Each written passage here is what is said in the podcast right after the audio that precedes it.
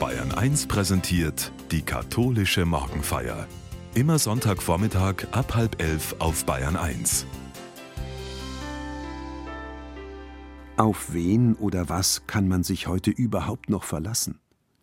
Wo gibt es noch eine Sicherheit, auf die man im Leben wirklich bauen kann? Diese Frage stellen sich nicht wenige. Nach einer Antwort sucht auch Gemeindereferentin Hannelore Maurer aus Rosenheim in der katholischen Morgenfeier. Wer oder was ist denn bitte schön ein Influencer? Ich muss zugeben, hätte man mir diese Frage vor 30 Jahren in meiner Jugendzeit gestellt, ich hätte sie vermutlich gar nicht so genau beantworten können. Influencer? Das war damals kein wirklich gebräuchlicher Begriff. Heute kennt dieses Wort eigentlich fast jeder. Es gehört zu unserer Welt und zu unserem Leben. Influencer, wörtlich übersetzt, heißt das so viel wie Beeinflusser oder Meinungsmacher. Das sind Menschen, die im Internet, in den sozialen Netzwerken durch ihre Beiträge großen Einfluss haben auf die Meinung und Konsumgewohnheiten anderer. Und sie bekommen sogar Geld dafür, weil sie ja von der Werbung gesponsert werden. Die Influencer sagen ihren Followern, ihren Anhängern, was gerade in ist, was diese anzuziehen haben, welche Produkte sie scheinbar dringend zum Leben brauchen, was man heute haben muss. Es sind Menschen, die uns sagen, wie wir sein müssen. Zugegeben, es sind sicher nur wenige, die als Influencer auch wirklich davon leben können, aber es gibt einige, deren Einnahmen gehen in die Millionenhöhe. Sich selbst perfekt darstellen, gut rüberkommen, darum geht es das Sagen haben, modern, cool, stark, beliebt, überall dabei. Und es sind sicher nicht nur die klingenden Namen der Influencer, die wir aus den Medien kennen. Irgendwie überträgt sich das auf alle anderen. In der Fußgängerzone unserer Stadt zum Beispiel beobachte ich immer wieder Mädchen, die einen ziemlichen Aufwand betreiben, um ein perfektes Selfie auf dem Handy zu erstellen, dieses dann hochzuladen und im Internet zu posten – Sie nehmen sich oft sehr viel Zeit, bis alles passt und perfekt ist, die Haare, die Pose und der Hintergrund. Nein, ich mache mich nicht darüber lustig. Es ist zwar manchmal ganz amüsant, ihnen bei ihren Bemühungen zuzuschauen, nur macht es mich auch sehr nachdenklich. Ganz natürlich wirkt das irgendwie nicht mehr. Und dann weiß ich aus der seelsorgerlichen Arbeit mit jungen Menschen, wie viele Jugendliche und junge Erwachsene verunsichert sind, ja manchmal sogar verzweifelt, wenn sie optisch nicht dem Bild entsprechen, das uns in den Medien als das Ideal präsentiert wird. Freilich kennt das jeder von uns. Jeder ist bemüht, auf einem Foto einigermaßen gut auszuschauen. Ich bin dazugegeben auch nicht anders, selbstkritisch und nicht leicht zufrieden. Die modernen Möglichkeiten der Bildbearbeitung machen zudem vieles möglich. Jeder möchte irgendwie gut ankommen. Wenn am 8. Oktober ein neuer Landtag gewählt wird, sind die Wahlplakate, die jetzt aufgehängt werden, ja ein Paradebeispiel für dieses Phänomen. Volksnah, an der Seite der Menschen und vor allem sympathisch sollen die Kandidaten und Kandidatinnen rüberkommen. Die Optik, das ist erwiesen, beeinflusst auch unsere Wahlentscheidung, selbst da, wo es eigentlich um Inhalte geht. Berater und Meinungsforscher werden deshalb von den Wahlkampfteams zu Rate gezogen. Und die alles entscheidende Frage lautet, was sagen denn die Leute über einen Promi oder einen Politiker? Was denken sie über den und den? Es ist da gar nicht so leicht, selbst neutral zu bleiben, sich ein eigenes Urteil zu bilden. Wir sind ja immer auch Teil einer Gruppe, einer Familie, einer Belegschaft, eines Freundeskreises, die uns beeinflussen, auch wenn das Kreuz bei der Wahl dann jede und jeder für sich ganz allein verantworten muss. Wir dürfen dankbar sein, dass das in unserem freien Land so ist. Im Evangelium vom heutigen Sonntag scheint es zunächst so, als wäre Jesus auch unter die Meinungsforscher gegangen. Er fragt seine Freunde, was die Leute über ihn denken, was sie reden. Die Jünger sind irgendwie ratlos. Was will Jesus denn jetzt von ihnen hören? Als Jesus in das Gebiet von Caesarea Philippi kam, fragte er seine Jünger und sprach: Für wen halten die Menschen den Menschensohn? Sie sagten: Die einen für Johannes den Täufer, andere für Elia, wieder andere für Jeremia oder sonst einen Propheten. Da sagte er zu ihnen: Ihr aber, für wen haltet ihr mich? Simon Petrus antwortete und sprach: Du bist der Christus, der Sohn des lebendigen Gottes. Jesus antwortete und sagte zu ihm, Selig bist du, Simon Barjona, denn nicht Fleisch und Blut haben dir das offenbart, sondern mein Vater im Himmel. Ich aber sage dir, du bist Petrus, und auf diesen Felsen werde ich meine Kirche bauen, und die Pforten der Unterwelt werden sie nicht überwältigen. Ich werde dir die Schlüssel des Himmelreichs geben, was du auf Erden binden wirst, das wird im Himmel gebunden sein, und was du auf Erden lösen wirst, das wird im Himmel gelöst sein. Dann befahl er den Jüngern, niemandem zu sagen, dass er der Christus sei. Die Freunde von Jesus hat es kalt erwischt. Dabei sollen sie nur sagen, was die Leute über Jesus denken. Mühsam versuchen sie, eine Antwort in Worte zu fassen. Es wird klar, dass sie selbst noch keine rechten Worte, keine sichere Erklärung haben, wer Jesus für sie ist. Jetzt kommen klingende Namen. Johannes der Täufer, Elia, Jeremia, sonst einer von den Propheten. Gestalten, die in ihrer religiösen Tradition ein großes Ansehen haben, die aber oft mit der Ansage von Unheil und Katastrophen verbunden sind. Auch Jesus mahnt zur Umkehr, zu einer neuen Ausrichtung des eigenen Lebens, und doch spüren sie, Jesus ist anders. Jesus fragt nach, was die Leute über ihn reden. Aber er ist kein Influencer, dem es darum geht, die Meinung der Menschen zu beeinflussen, dem es um sein eigenes Ansehen, dem es um Klicks, Likes und Follower geht. Jesus geht es nie um Sein oder Scheinen. Er geht immer in Beziehung. Er fragt nach den Hoffnungen und Träumen der Menschen. Er fragt, was sie in ihrem Inneren wirklich bewegt. Und schließlich stellt er seinen Freunden die Gretchenfrage. Ihr aber, für wen haltet ihr mich? Wer bin ich für euch? Es ist letztlich die Frage, die er jedem von uns stellt. Wer bin ich für dich? Es ist Petrus, der jetzt eine Antwort gibt und er spricht in diesem Moment nicht nur für sich allein, er spricht den Freunden aus dem Herzen. Du, Jesus, bist die menschgewordene Hoffnung Gottes. Du bist der Messias, der Sohn des lebendigen Gottes.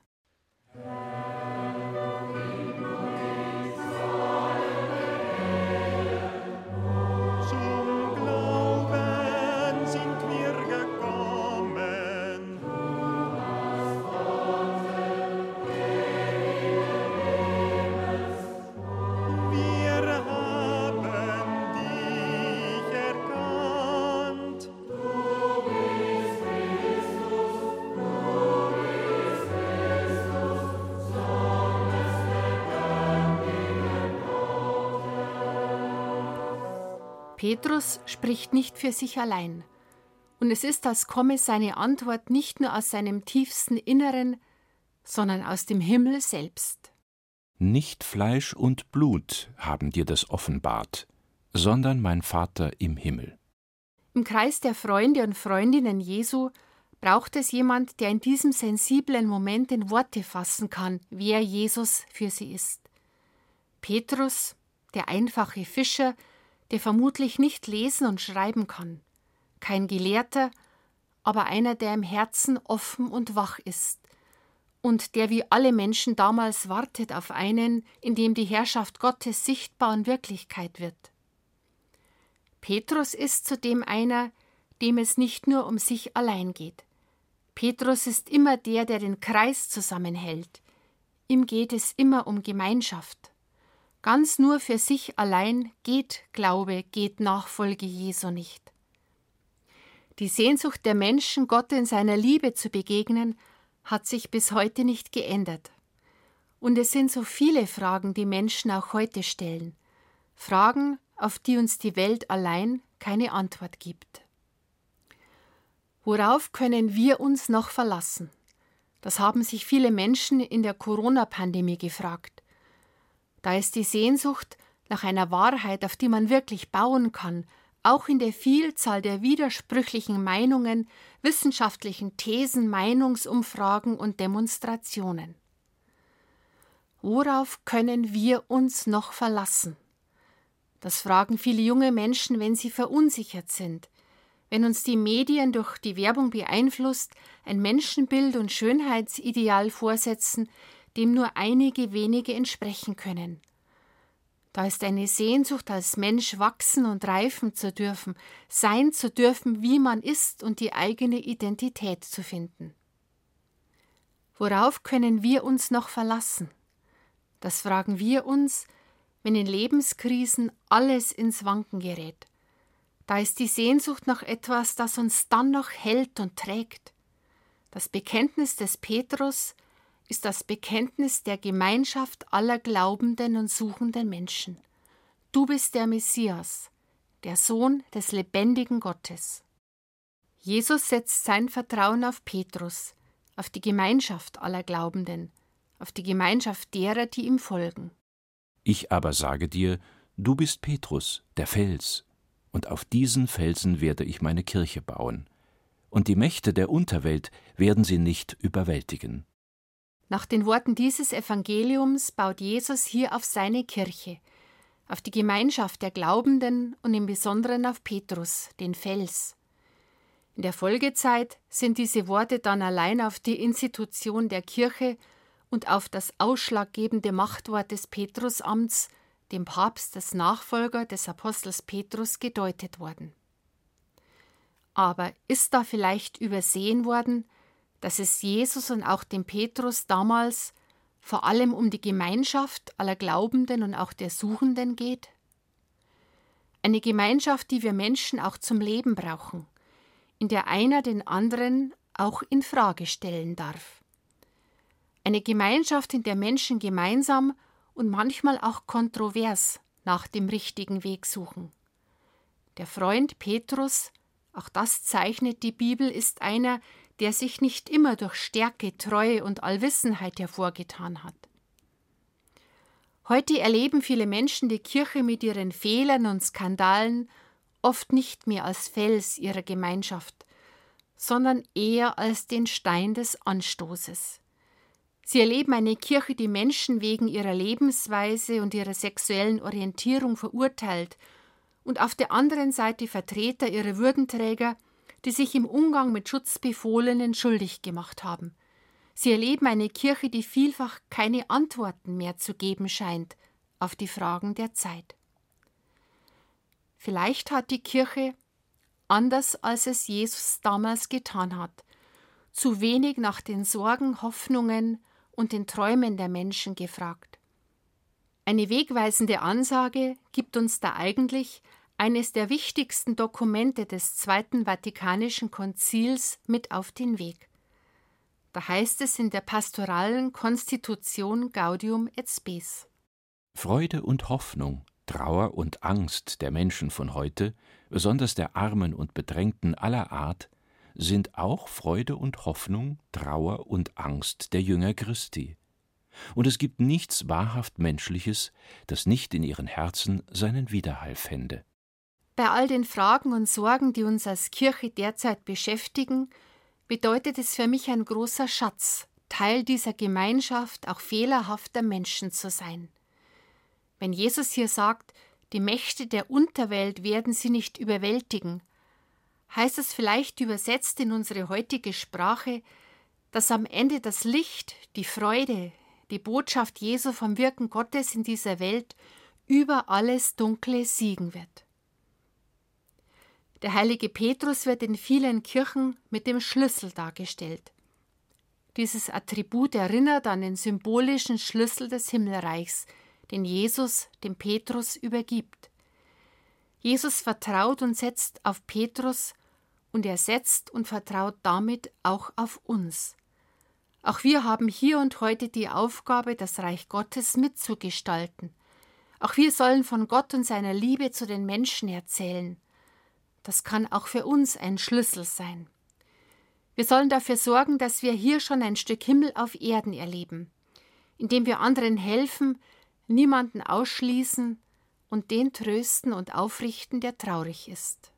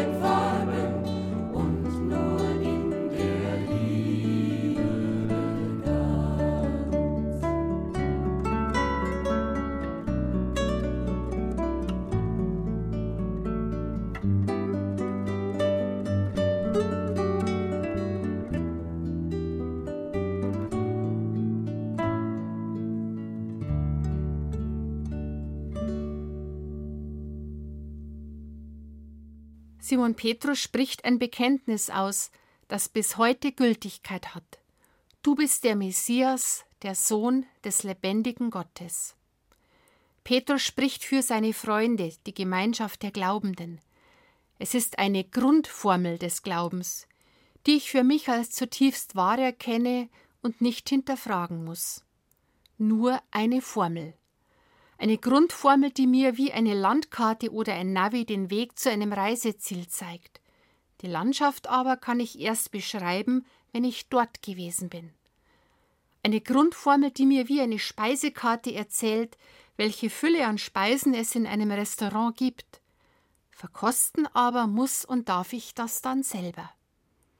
Auch der Glaube braucht vielleicht Formeln, die uns den Weg zeigen oder eine Fülle eröffnen wollen. Glaube lebt aber immer aus unseren Erfahrungen. Glaube lebt aus meiner Erfahrung, wo ich Gott auf meinem Lebensweg gespürt habe und wo mir das Evangelium an Wegkreuzungen zum wichtigsten Wegweiser meines Lebens geworden ist. Dazu kommt die Gemeinschaft mit all denen, mit denen ich im Leben und im Glauben unterwegs bin und die mich auch immer getragen hat in den schönen und gerade auch in den schweren Zeiten des Lebens. Bei allen Zweifeln und bei dem, wo ich auch mit unserer Kirche hadere, teile ich die Erfahrung der Freunde Jesu. Da ist etwas, auf das ich mein Lebenshaus bauen kann, felsenfest. die Worte des Evangeliums, dem Petrus und seinen Freunden und Freundinnen in die Hand gegeben, sind für mich immer wieder ein Schlüssel, der Leben aufschließt. Wenn ich mir das überlege, ist Jesus für mich vielleicht doch ein Influencer. Zwar nicht so einer, wie sie heute im Internet unterwegs sind. Kein Influencer, der andere manipuliert. Kein Influencer, der uns einreden will, wie wir zu sein haben. Das Wort Influencer kommt ja von dem lateinischen Wort influere und das heißt hineinfließen. Jesus ist ein Influencer der Liebe, weil seine Liebe in uns hineinfließt, wenn wir uns dafür öffnen. Ein Fels, auf den ich bauen kann, der mir aber die absolute Freiheit lässt. Ich muss meine Entscheidung letztlich selber treffen. Worauf will ich mein Lebenshaus bauen? Der Franziskaner Anton Rotzetter formuliert das in einem für mich sehr stimmigen Gebet. Gott, ich brauche einen Fels, um darauf zu stehen in dieser fließenden Welt. Ich brauche einen Boden, der nicht wankt in dieser bebenden Welt. Ich brauche einen Weg, um mich nicht zu verirren in dieser verwüsteten Welt. Ich brauche einen Stock, um mich zu halten in dieser gefährlichen Welt. Ich brauche jemanden, der mich nicht im Stich lässt in dieser trügerischen Welt. Gott, sei du mir Fels, sei du mir fester Boden, sei du mir Weg und Stock, sei du mein Du, jetzt und alle Tage meines Lebens.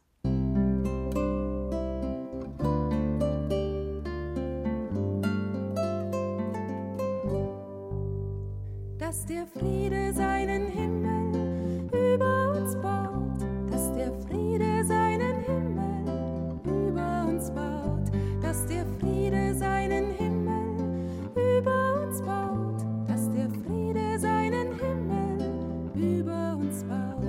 dass der Himmel seine Liebe tief in uns legt, dass der Himmel seine Liebe tief in uns legt, dass der Himmel seine Liebe tief in uns legt, dass der Himmel seine Liebe tief in uns legt.